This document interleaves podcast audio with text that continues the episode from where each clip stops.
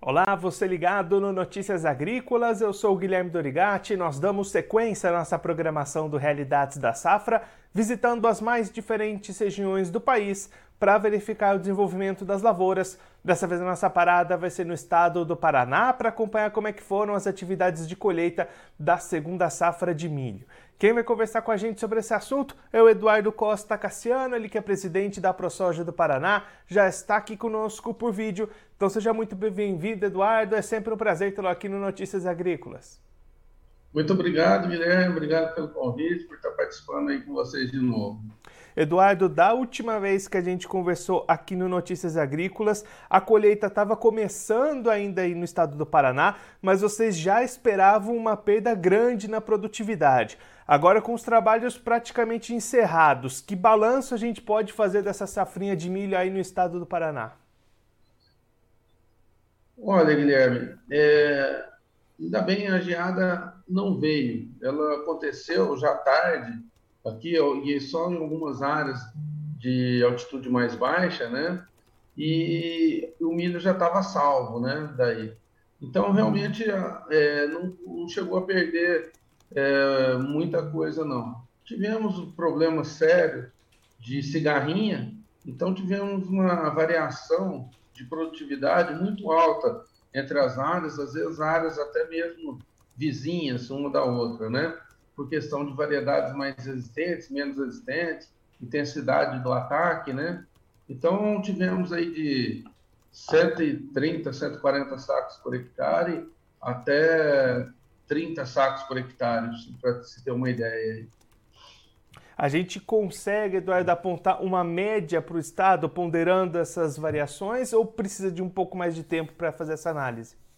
É, então, a, a colheita se encerrou praticamente nessa semana, né? Então, acho que vai precisar um pouco mais de tempo. Mas eu, o que eu tenho visto aqui na região, na nossa região aqui de Goiuerê, eu acho que pode se falar em 80 sacas por hectare até 100 sacas por hectare. E aí, Eduardo, qual que era a expectativa para essa safra, o clima foi bastante positivo, nesses resultados poderiam ter sido bem maiores, né? Sim, eu acho que a média, eu acho que teria que ter ficado acima dos 100, das 100 sacas por hectare, né? Porque o clima foi muito bom, realmente.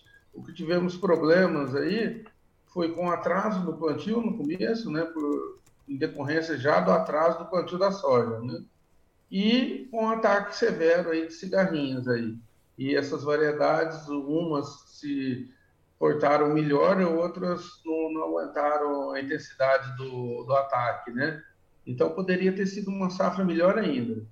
Eduardo, diante desse cenário tão duro com relação às cigarrinhas, né? Tirou a produtividade nesse ano aí no estado.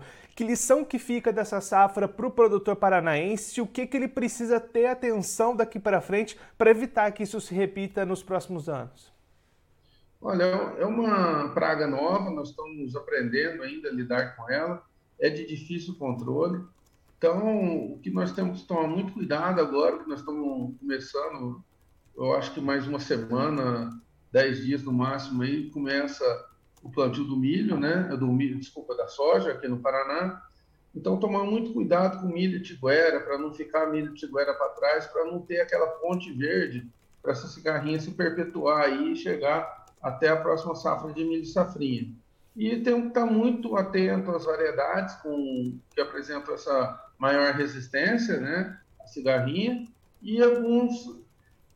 Tem muita gente testando alguns biológicos aí que têm sido promissores aí no controle da cigarrinha também, né? Os químicos e os biológicos, né? Eduardo, olhando agora para o lado do mercado, como é que as negociações desse milho avançaram aí no estado? O produtor conseguiu preços bons até para compensar um pouquinho essa diminuição na produtividade? Olha, no, aqui no estado do Paraná foi negociado muito pouco milho é, a termo, né? O milho, contratos de milho, porque o, como o plantio ocorreu mais tarde, o pessoal ficou com muito medo da, de acontecer uma geada precoce aí, uma geada é, no período de julho aí que pegaria o milho, né? E não ter esse milho para entregar. Então, agora estão ocorrendo sim as comercializações, o preço caiu um pouco já, né? É, mas foi por isso que o, o, produtor não se sentiu seguro, por causa da época do plantio, em fazer essas negociações antecipadas, né? Eduardo, olhando agora para frente, como é que está a preparação do produtor aí do Paraná para a próxima safra de soja? O vazio sanitário se encerra aí em menos de 10 dias. Como é que está essa preparação para iniciar o plantio aí no estado? O pessoal já tem feito manejo de dessecação, é, tem chovido aqui no Paraná, inclusive agora na nossa região está chovendo desde ontem, uma chuva bem calma, tranquila. Então tá, tá propício para fazer essa dessecação, né? Então o pessoal tá, tá se planejando, só que esfriou, né? Tá frio. Então não sei se o produtor vai começar o plantio já agora, né? É, por condição de umidade do solo, teria como começar, né? O vazio aqui se encerra no dia 10. E, ou se vai esperar o clima dar uma esquentada agora para começar a plantar, né? Mas logo, logo o plantio se inicia aqui no Paraná, com certeza. E aí, com esse plantio começando mais cedo, a janela para o ano que vem para a safrinha também fica mais positiva, né, Eduardo? Com certeza. Se a gente não tivesse atraso, como tivemos ano passado, e tudo está indicando que não, não vamos ter, vamos conseguir plantar agora, daí a safrinha volta para o período ideal do plantio no próximo ano. E para a gente encerrar, Eduardo, olhando um pouquinho as negociações da soja, essas vendas para a próxima safra avançaram ou o produtor também está segurando essas negociações? Então, aconteceram alguns negócios, mas não muitos também. O produtor paranaense está bem assustado com o que aconteceu ano passado, aquela seca histórica aqui no Paraná, né? Que houve uma quebra de produção muito grande quem tinha contrato no ano passado, muitos não conseguiram cumprir e daí foram jogados para o próximo ano esses contratos. Então, nós temos uma parte desses contratos do ano passado que vão ser entregues no próximo ano e vendas novas é, não estão acontecendo muitas por causa disso. Ocorreram algumas trocas em produtos, em insumos, né? mas porque o, o pessoal já está com uma parte comprometida já que foi vendida o ano passado, né? E não teve produção para ser entregue. Então foram prorrogados esses contratos para o próximo ano. Eduardo, muito obrigado pela sua participação, por ajudar a gente a entender todo esse cenário, tanto das lavouras de milho como essa preparação para a soja no estado. Se você quiser deixar mais algum recado ou destacar mais algum ponto para quem está acompanhando a gente, pode ficar à vontade. Não, eu acho que vamos rezar para tudo correr bem aí.